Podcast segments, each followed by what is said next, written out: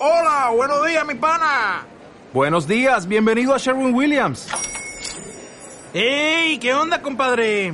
¿Qué onda? Ya tengo lista la pintura que ordenaste en el ProPlus app. Con más de 6.000 representantes en nuestras tiendas listos para atenderte en tu idioma y beneficios para contratistas que encontrarás en aliadopro.com. En Sherwin Williams somos el aliado del PRO. El título en esta mañana es Porque para mí el vivir es Cristo y el morir es ganancia. Y este título sale de las palabras que leímos con anterioridad en Filipenses 1.21. Filipenses 1.21. Porque para mí el vivir es Cristo y el morir es ganancia. Estas son unas tremendas palabras del apóstol Pablo, las que nos da en este versículo. Este fue indudablemente el lema que marcó su vida y debería de ser también la aspiración o meta para todo creyente. Todo creyente debería de decir estas palabras, independientemente de nuestras circunstancias, si son buenas o malas, independientemente de los años que llevamos en la fe, si somos recién convertidos o llevamos muchos años en la fe, o si tenemos una posición en la iglesia, una posición respetada por los hombres o no, independiente de cualquiera que sea nuestra circunstancia particular, debería de ser también nuestro lema. Si nosotros realmente hemos recibido la gracia de Dios y si realmente hemos sido participantes de todas las bendiciones espirituales que Dios concede a los redimidos, deberíamos de decir estas palabras junto al apóstol Pablo. Para mí el vivir es Cristo y el morir es ganancia. Esto no es para algunos cristianos consagrados, algunos cristianos superiores, algunas personas excepcionales como el apóstol Pablo, ¿no? Debería de ser el lema de todo creyente. Para mí el vivir es Cristo y el morir es ganancia. Pero antes de adentrarnos un poco en estas palabras, veamos algo acerca del contexto donde fueron escritas. El apóstol Pablo escribió esta carta, la carta a los filipenses, porque esta, este libro de los filipenses es una carta que el apóstol Pablo escribió y la envió a una iglesia, a la iglesia que se encontraba en Filipos. Y el apóstol Pablo escribió esta carta mientras estaba encarcelado, no solamente la carta a los filipenses, sino también la carta a los colosenses, la carta a Filemón y la carta a los efesios. ¿Y cuál era el motivo por el cual Pablo estaba encarcelado en la, Pablo, en la, en la cárcel? ¿Acaso había estado él incumpliendo las leyes del imperio romano? ¿Había estado andando desordenadamente? ¿Había estado robando, cometiendo quizás algún otro crimen para que al final acabara en la cárcel? No. El motivo de su encarcelamiento era la predicación del Evangelio. El motivo por el cual él estaba en la cárcel era que él había estado predicando el Evangelio, predicando acerca del Señor Jesucristo. El Señor le había llamado para esto mismo, para que predicase el Evangelio. En otro tiempo él había estado persiguiendo a los creyentes, arrastrando hombres y mujeres allí a la cárcel por un celo que él tenía por el Señor. Quería estar en contra de los nazarenos. Pero el Señor le había llamado para que ahora él se uniera a los creyentes y fuera un seguidor suyo y llevara de manera especial el Evangelio a los gentiles. Así que Pablo, a partir de ese momento que el Señor lo llamó, no había perdido el tiempo. Desde que se recuperó de su ceguera temporal que él tuvo, no estuvo perdiendo el tiempo, sino se nos dice en Hechos 9:20, Hechos 9:20, tan pronto él se recuperó de esa ceguera temporal que él tuvo, después de esa visión que tuvo, cuando se le apareció el Señor en el camino a Damasco, Hechos 9:20, enseguida predicaba a Cristo en las sinagogas, diciendo que éste era el Hijo de Dios. Pablo no había estado perdiendo el tiempo. Enseguida, tan pronto se recuperó, predicaba a Cristo en las sinagogas. Así que Pablo no había estado perdiendo el tiempo, no había cesado de predicar a Cristo. Él había predicado en muchos lugares, entre ellos Filipos, en esa ciudad, que era una ciudad importante, una ciudad estratégica, una ciudad importante políticamente hablando, y también que tenía una situación geográfica eh, estratégica en el Imperio Romano. Y allí Pablo comenzó a predicar y evangelizar y se convirtió Lidia, que era una mujer importante, una mujer de negocios, se convirtió el carcelero de Filipo, su familia, otras personas se convirtieron y surgió una iglesia, la iglesia de Filipo. Así que Pablo, ahora, en este tiempo, cuando él está encarcelado, le escribe una carta a la iglesia de Filipo, a esa iglesia que había surgido cuando él había estado en esa ciudad predicando la palabra del Señor. Ahora, los motivos de esta carta son varios. ¿eh? Por un lado, el apóstol Pablo manifiesta su agradecimiento a la iglesia de Filipos porque la iglesia de Filipos había enviado a un hombre llamado Epafrodito a enviarle una ofrenda. Así que por un lado, Pablo, cuando llegó Epafrodito, escribió esta carta, por un lado, para mostrar su agradecimiento a la iglesia por la ofrenda recibida. Por otro lado, Pablo les envió esta carta para contarles cómo estaban. Los filipenses evidentemente estaban preocupados por el estado por el cual, eh, en el cual estaba el apóstol Pablo, estarían interesados, estarían preocupados, estarían orando y Pablo les envió esta carta para informarles cómo estaba. Pero por otro lado, el apóstol Pablo escribió esta carta para proveerles de exhortaciones, advertencias, consuelo a los creyentes de esta iglesia por las diferentes pruebas y dificultades que tendrían. Y uno de los versículos de esta carta, muy instructiva, es el versículo que tenemos hoy delante de nosotros. Versículo 21 del capítulo 1. Porque para mí el vivir es Cristo y el morir es ganancia. Así que Pablo le dice estas palabras a los filipenses mientras él estaba en la cárcel. Así que Pablo comienza estas palabras diciendo, para mí. Para Pablo la vida era Cristo y el morir era ganancia. Pablo había llegado a conocer a Dios personalmente.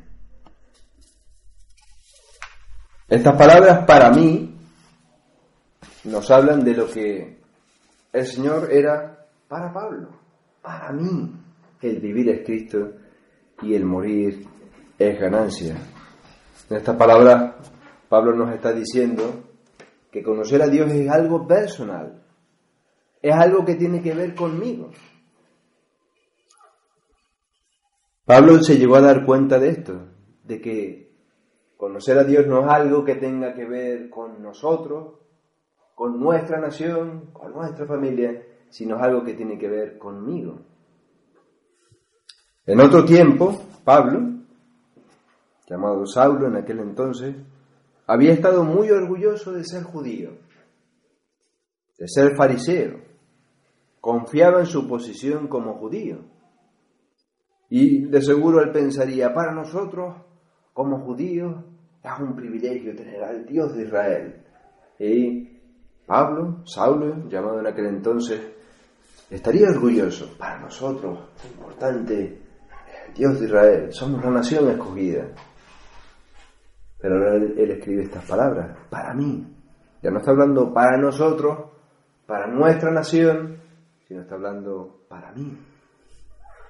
Después de su conversión, después de que el Señor le llamara por su nombre y le dijera, Saulo, Saulo, ¿por qué me persigue? Se dio cuenta de que él tenía que volverse al Señor de manera personal. Él no podía confiar en su posición como judío, Él no podía confiar en sus méritos, él tenía que arreglar sus cuentas con el Señor. Él de manera personal tenía que buscar al Señor. No, la aplicación en cuanto a esto es clara. Que nadie piense que va a ser salvo por pertenecer a una familia. Mi familia es salvo. Yo vengo de la familia tal, de tal familia. Que nadie piense que va a ser salvo porque su esposa es salva. Mi esposa es salva, pues yo creo. O porque mi esposo es salvo. O porque mi padre y mi madre son salvos. O mis hermanos, todos en mi casa son salvos. Yo creo que al final el Señor tendrá misericordia de mí porque al Señor iremos todos juntos en familia. La salvación es un asunto personal. Es un asunto personal. Es un asunto que tiene que ver conmigo. Una relación personal con el Señor. Nadie va a ser salvo porque su padre, su madre, su hermano, su mujer, su esposo es salvo.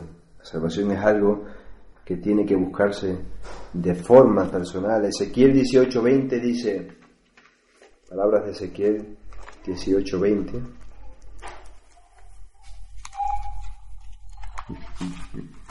Dice, el alma que pecare, esa morirá. El Hijo no llevará el pecado del Padre, ni el Padre llevará el pecado del Hijo. La justicia del justo será sobre él, y la impiedad del impío será sobre él. El alma, que pecare ciertamente morirá. Todos nosotros hemos pecado, todos nosotros somos responsables delante del Señor, todos nosotros tenemos que buscar el perdón del Señor de forma individual, la salvación que el Señor concede a pecadores indignos de forma personal. Así que tenemos que buscar al Señor, tenemos que buscar al Señor de forma personal. Isaías 55, 6, 7 dice, buscad a Jehová mientras pueda ser hallado. Buscarle personalmente, personalmente, cada uno de nosotros. Llamadle en tanto que está cercano. Deje el impío su camino y el hombre inicuo sus pensamientos y vuélvase a Jehová, el cual tendrá de él misericordia y al Dios nuestro, el cual será amplio en perdonar. El Señor habla estas palabras de forma personal. No nos dice en ningún momento, deje la familia, deje la nación, su pecado, yo bendeciré a toda esa nación con la salvación. No, no. El Señor dice, deje limpio su camino, deje la persona su camino y vuelvas a mí. Así que la aplicación en cuanto a estas palabras para mí es clara. Cada uno de nosotros tiene que buscar al Señor. Pero el apóstol Pablo no se queda ahí. Él dice, para mí el vivir es Cristo. Para mí el vivir es Cristo. Lo primero, lo más importante, la prioridad o meta a alcanzar en su vida era únicamente Cristo. Esa era la meta del apóstol Pablo. El Señor Jesucristo. Lo más importante, lo primero. Pero veamos más detenidamente algunos aspectos de lo que significan estas palabras. Para mí el vivir es Cristo. En primer lugar, Cristo era su fortaleza. Eso es lo que nos dice en Filipenses 4, del 10 al 13. ¿Qué significa para mí el vivir es Cristo?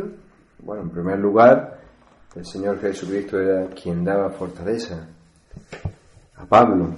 Filipenses 4, del 10 al 13, dice, en gran manera me gocé en el Señor de que al fin habéis revivido vuestro cuidado de mí, de lo cual también estabais solícitos, pero faltaba la oportunidad. No lo diga porque tenga escasez, pues he aprendido a contentarme cualquiera que sea mi situación. Sé vivir humildemente y sé tener abundancia. En todo y por todo estoy enseñado, así para estar saciado como para tener hambre, así para tener abundancia como para padecer necesidad. Todo lo puedo en Cristo que me fortalece. Todo lo puedo en Cristo que me fortalece. Pablo obtenía toda la fortaleza de su vida, de su alma, en el Señor Jesucristo. Todo lo puedo. A mis fuerzas, en mi experiencia, en que he pasado por muchas situaciones y he aprendido y tengo experiencia para afrontar cualquier tipo de situación. No, no. Él dice, sé vivir humildemente, sé tener abundancia, sé eh, bueno, sé tener abundancia, sé padecer necesidad. ¿Por qué? No por mí mismo, mis recursos, sino todo lo puedo en Cristo que me fortalece. Cristo era su fortaleza. Por eso él dice estas palabras. Para mí el vivir es Cristo. En el Señor Jesucristo es quien yo me apoyo, en quien yo recibo la fortaleza, quien me ayuda para afrontar todo tipo de situaciones, porque yo tengo una relación personal con Él. Yo derivo de Él mi fortaleza, mi ayuda. Él es quien eh, sostiene mi vida.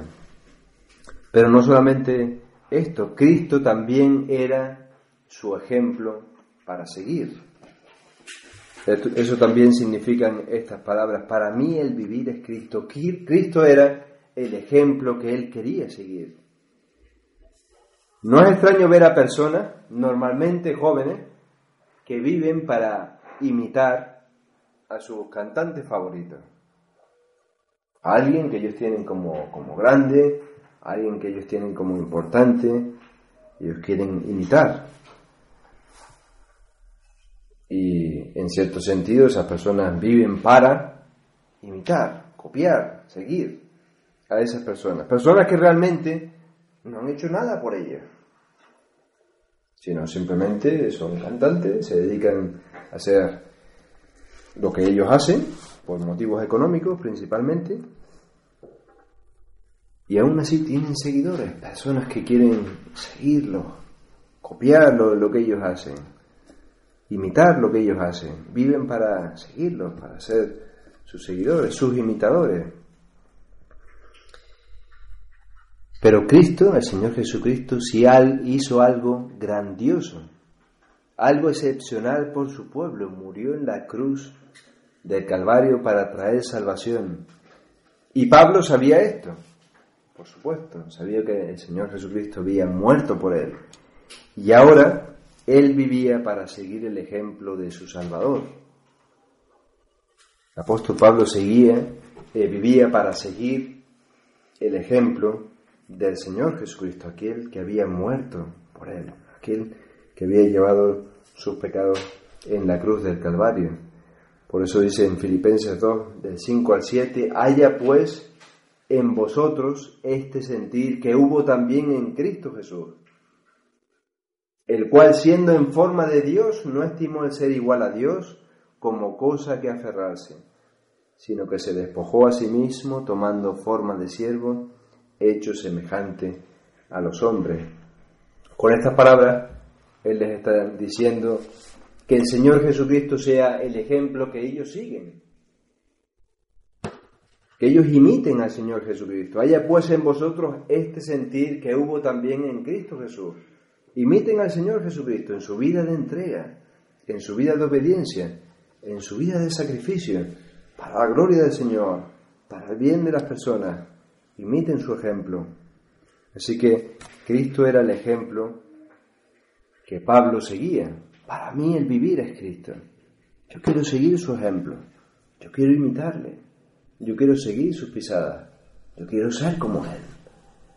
Derivo de Él mi fortaleza. Él es mi ejemplo. Pero también Pablo quería conocer más de Cristo. Para mí el vivir es Cristo significa que Pablo quería conocer más del Señor. Eso también implica en estas palabras, para mí el vivir es Cristo. Lo que yo quiero en mi vida es conocer más y más del Señor. Filipenses 3.8 dice, ciertamente aún estimo todas las cosas como pérdida por la excelencia del conocimiento de Cristo Jesús, mi Señor por amor del cual lo he perdido todo y lo tengo por basura, para ganar a Cristo. Pablo había perdido muchas cosas, tenía una posición, tenía bienes, tenía una reputación, tenía muchas cosas eh, en esa sociedad en la cual estaba, pero él dice que lo perdió todo. Pero para él, ahora que él miraba hacia atrás, dice, es cierto, lo perdí todo, pero es que lo tengo por basura. Es que realmente esas cosas no eran importantes. Esas cosas realmente no eran cosas de peso, de valor. Es basura, lo tengo todo eso por basura. ¿Por qué? Porque dejar esas cosas a él le permitió ganar a Cristo. Y ganar a Cristo quiere decir que él iba a tener la excelencia del conocimiento de Cristo Jesús. O sea, él, él había conocido al Señor y quería conocer más de Él. Quería conocer más de Él. Quería dedicar su vida a conocer y acercarse más al Señor. Y lo último que implican estas palabras, para mí el vivir es Cristo, significan que Él vivía para glorificar a Cristo. Pablo vivía para glorificar a Cristo, sus trabajos y los diferentes peligros y aflicciones que él pasó eran porque él tenía en algo en mente. Él quería glorificar a su Señor. Quería que su Señor recibiera la gloria de todo lo que él hacía. Incluso él mirando a lo que suponía estar encarcelado, las implicaciones que suponía que quizás hasta podía perder su vida de mano de esos soldados, de mano de esos jueces que él tenía que enfrentar. Él sabía que había una posibilidad de perder su vida, pero él realmente no le preocupaba excesivamente el perder su vida, porque si eso redundaba en que Cristo fuera glorificado, para él, bueno, su meta estaría alcanzada, porque él vivía para glorificar a Cristo. Fíjense en las palabras de, que hemos leído, comenzando en el versículo 20, Filipenses 1:20, conforme a mi anhelo y esperanza de que nada seré avergonzado, antes bien con toda confianza como siempre, ahora también será magnificado o glorificado Cristo en mi cuerpo, o por vida o por muerte, porque para mí el vivir es Cristo y el morir es ganancia. Para Pablo lo más importante era glorificar al Señor. Y él, el hecho de que pudiera vivir o fuera ejecutado, realmente tampoco le preocupaba demasiado, porque él lo que tenía en mente era que él pudiera glorificar al Señor, o por vida o por muerte, era lo más importante para él. Glorificar a Cristo. Para mí el vivir es Cristo. Yo lo que quiero es glorificar al Señor. Si le voy a glorificar muriendo, pues que sea así. Que sea así lo que el Señor quiera, con tal de que glorifique al Señor.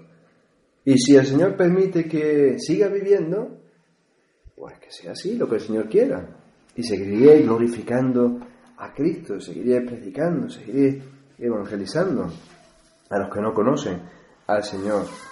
Así que para Pablo, toda su vida estaba centrada en Cristo, únicamente en Cristo. Esto choca frontalmente con lo que es la vida para muchas otras personas.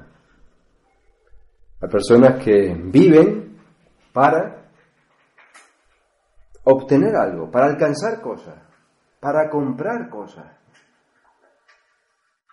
Comprar casa, comprar terreno, aumentar su patrimonio o quizás para obtener títulos. Viven para obtener títulos.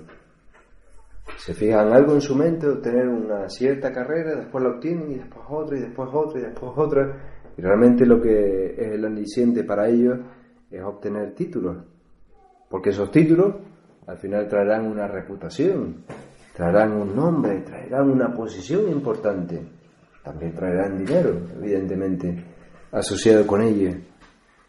Así que hay personas que viven para prosperar, económicamente, prosperar eh, materialmente y caen en el materialismo. Hay otras personas que viven para el disfrute, el disfrute de los placeres y de los pasatiempos de este mundo.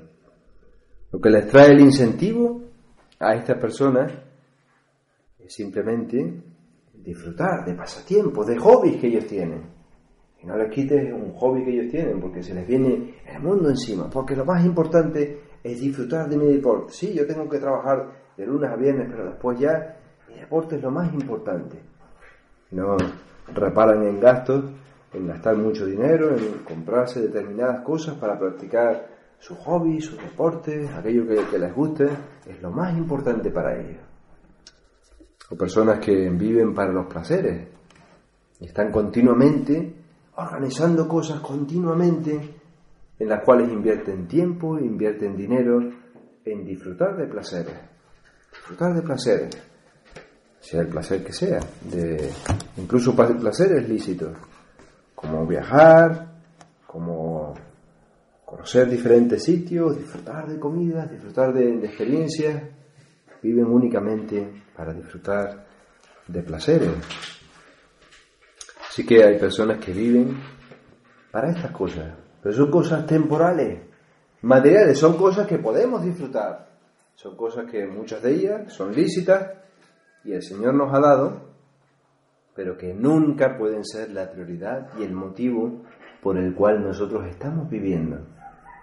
Si nosotros estamos viviendo para obtener algo de este mundo, para disfrutar algo de este mundo, eso es algo erróneo, eso es algo pecaminoso. Dios no nos creó para acumular riqueza.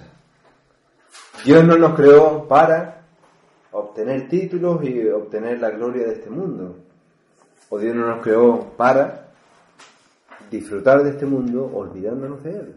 Ese no fue el propósito de Dios al crearnos. Ahora bien, aquí tenemos que hacer una parada y hacer una pregunta, o hacer algunas preguntas. ¿Qué es para nosotros el vivir? Para ti, para mí. ¿Para qué estamos viviendo? ¿Para ti el vivir es Cristo? ¿O es alguna de las cosas que hemos mencionado? ¿Algún pasatiempo? ¿Algún disfrute? ¿Algún deporte que nos guste practicar? ¿O alguna cosa que queremos conseguir? ¿Algún trabajo que queremos aspirar? ¿Queremos desarrollar? ¿Queremos superarnos en, en algún área en particular? Para nosotros, para mí, para ti, ¿El vivir es Cristo o es alguna de estas cosas que hemos mencionado? Otra pregunta que nos ayude a ver en qué posición estamos. ¿Qué produce en ti mayor felicidad y contentamiento? ¿Cristo o alguna de estas cosas? O sea, ¿cuándo nos ponemos nosotros más contentos, más satisfechos, más realizados? Cuando conocemos más de Cristo y tenemos más de su comunión y su cercanía y su dirección y su guía. O cuando avanzamos en alguna de estas áreas que hemos mencionado. Cuando nos divertimos más y cuando conseguimos más dinero, que produce en nosotros mayor alegría. Y no en un momento puntual, sino cuál es la tónica o el patrón de nuestra vida. Si siempre nos estamos gozando en las cosas de este mundo, o si más bien nos gozamos en el Señor.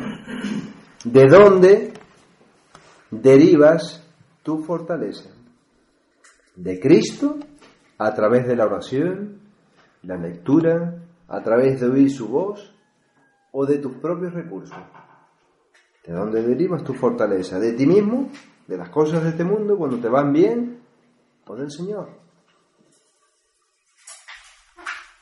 ¿Los placeres son para ti lo más importante? ¿O disfrutas de ellos como algo secundario? No está mal que disfrutemos de las cosas que el Señor nos permite tener, sino si son cosas lícitas. Pero disfrutar de esos placeres es lo más importante para nosotros o es algo secundario, algo que podemos disfrutar pero que Si no pudiéramos disfrutarlos tampoco sería una desgracia para nosotros. ¿Quién es el ejemplo para ti a seguir? ¿Cristo o alguna otra persona que hay en este mundo? ¿Algún otro ídolo, algún otro ejemplo que tú quieras seguir? ¿Alguna otra persona? ¿Quieres conocer más de Cristo? ¿Ahondar más en la comunión con Él? ¿Deleitarte más en Él? ¿Avanzar más en tu cercanía con Él? ¿O te conformas solamente con conocer algunas cosas de Él? Algunas cosas superficiales que sabes de Cristo, ya es suficiente. ¿O quieres conocer más de Él? ¿Te interesa en preocuparte en conocer más de Él, en orar más y en abrir más las escrituras? Porque eso te acerca más a tu Creador y a tu Salvador. O simplemente sabes algunas cosas acerca de Cristo y eso es suficiente. Otra pregunta, ¿quieres obedecer a Cristo en todo lo que te mande? ¿O solo en algunas cosas?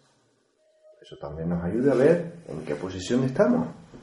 Queremos obedecer en todo al Señor Jesucristo porque para mí el vivir es Cristo y le quiero obedecer en todo. ¿O solo queremos obedecer al Señor en algunas cosas? El Señor Jesucristo era lo más importante para Pablo.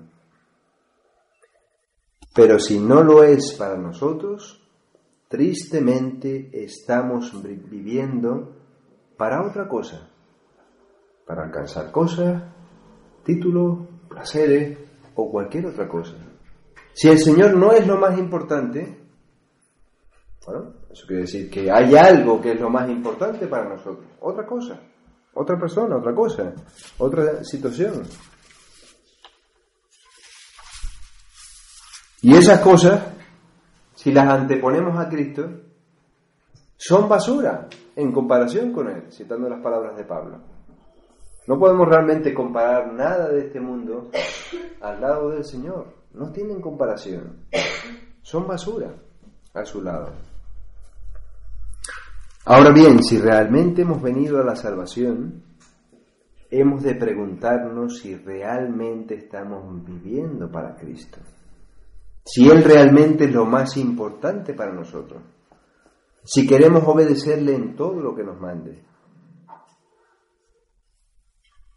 Y esto nos tenemos que preguntar seriamente. Yo profeso ser cristiano. Yo estoy convencido de que soy cristiano, de que el Señor ha muerto por mí, de que yo he pasado de muerte a vida, de que yo estoy siguiendo al Señor. ¿Bien? Bueno, eso es bueno. Pero si eso es así, entonces el Señor Jesucristo debería de ser lo más importante. Entonces nosotros tenemos que decir estas palabras junto al apóstol Pablo. Para mí el vivir es Cristo. Deberíamos de decirlo. Entonces quiere decir que tendremos que ponerle a Él primero, en todo. Si pensamos en el ámbito de la familia, el Señor tiene que ser lo primero, lo primero que yo busque en mi familia, en mi matrimonio, siendo padre, siendo madre, siendo hijo, el Señor tiene que ser lo, lo primero. Tengo que honrar al Señor en cómo yo me conduzco en la familia. Lo mismo en la iglesia. Si el Señor es lo primero, lo más importante, si yo digo junto al apóstol, para mí el vivir es Cristo, yo me voy a comprometer. En una iglesia local, sea grande, sea pequeña, sea de una forma, sea de otra, con tal de que sea una verdadera iglesia del Señor, sea un conjunto de creyentes que aman al Señor, yo me voy a comprometer en esa iglesia, porque para mí el vivir es Cristo. Y yo me quiero comprometer conforme sea la voluntad del Señor, conforme sea su guía para conmigo, según el Señor me guíe en este asunto. Lo mismo con los vecinos, lo mismo en el ámbito del trabajo. Si nosotros decimos, para mí el vivir es Cristo, los vecinos que están a mi alrededor, los compañeros de trabajo que me ven, deberían decir, realmente esta persona vive para honrar a su Señor. Y quizás nos vean raros, Quizás nos señalen con el dedo. Quizás seamos poco menos que extraterrestres para personas que están a nuestro alrededor. Pero al menos dirán, bueno, esta persona tiene unas ideas un poco raras, extrañas, pero por lo menos es consecuente con lo que él cree. Él habla mucho acerca del Señor Jesús y para mí todo eso es un cuento, quizás digan ellos, pero por lo menos es consecuente con lo que creen, porque intenta honrar y glorificar a su Señor. Y yo veo que hay consecuencias y, hay, bueno, hay una vida eh, consecuente con sus palabras. Así que eso implica en estas palabras, para mí el vivir es Cristo. Pero el apóstol sigue diciendo, y el morir es ganancia. El morir es ganancia. ¿Qué quería decir el apóstol Pablo con esto? ¿El morir es ganancia? Bueno, el apóstol Pablo sabía que si él moría, iba a estar con el Señor. Iba a ir a la presencia del Señor. El apóstol Pablo no tenía ninguna duda. Tan pronto él muriera, él iba a estar con el Señor. Él iba a poder conocerle más plenamente.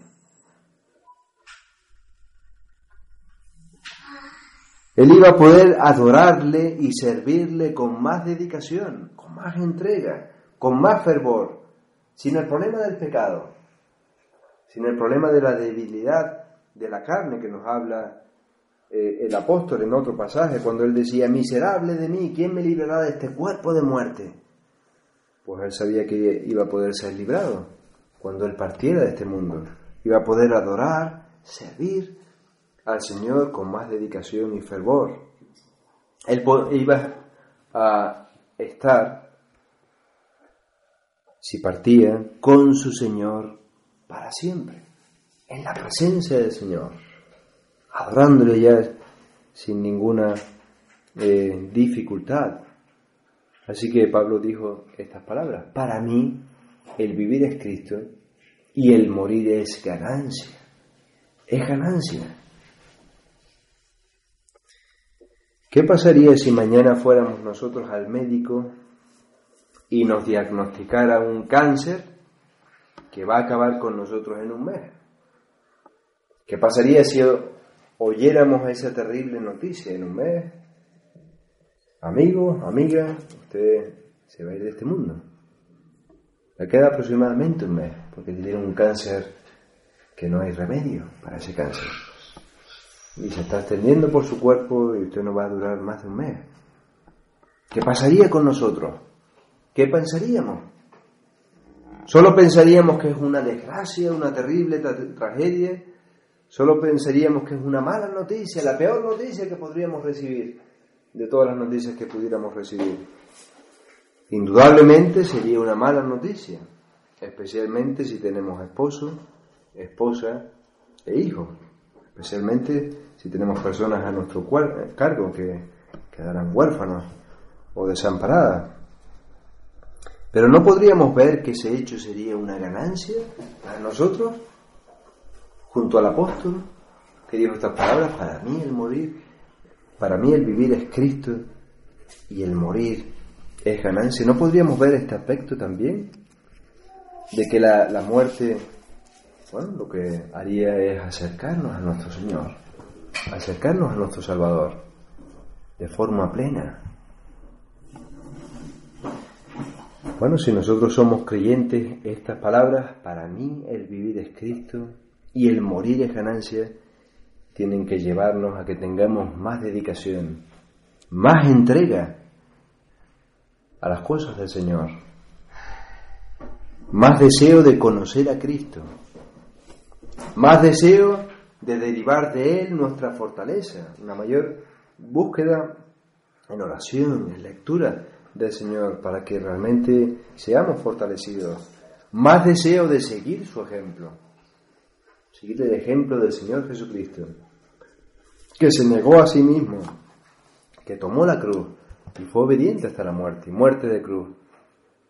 Esas palabras nos tienen que llevar a tener este deseo de seguir más al Señor, de servir más al Señor, de obedecerle más, de entregarnos más a su obra, de comprometernos más con su causa, de obedecerle en todos los ámbitos de nuestra vida.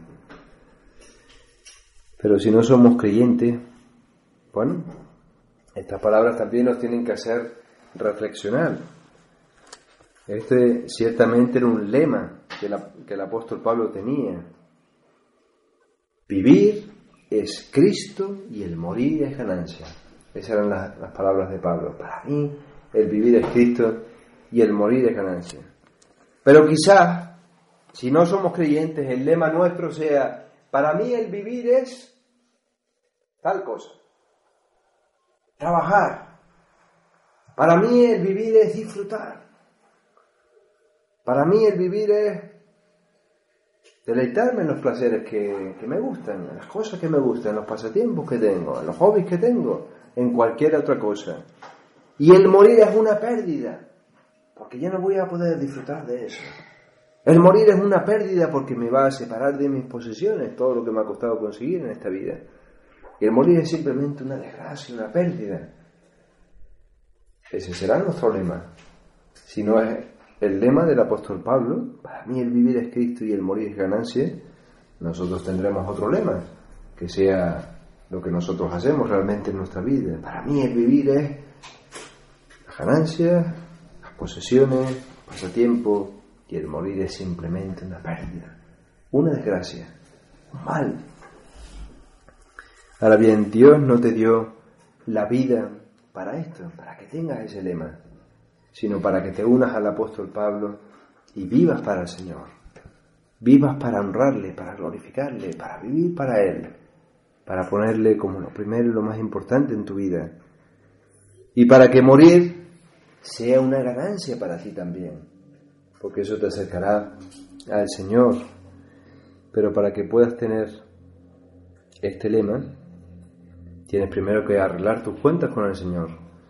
Tienes que arrepentirte de tus pecados, tienes que confesarlos delante de Él y tienes que tener fe en el Señor Jesucristo, en el Hijo de Dios que vino a este mundo para morir por pecadores indignos como nosotros.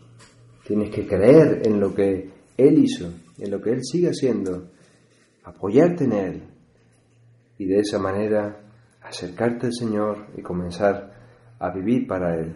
Así que espero que estas palabras hayan sido todo un ánimo, un consuelo, una exhortación para todos nosotros, independientemente si somos creyentes o si no lo somos aún, que estas sean palabras que nosotros nos apropiemos y nosotros las hagamos nuestras también y podamos decir junto al apóstol, para mí el vivir es Cristo y el morir es ganancia.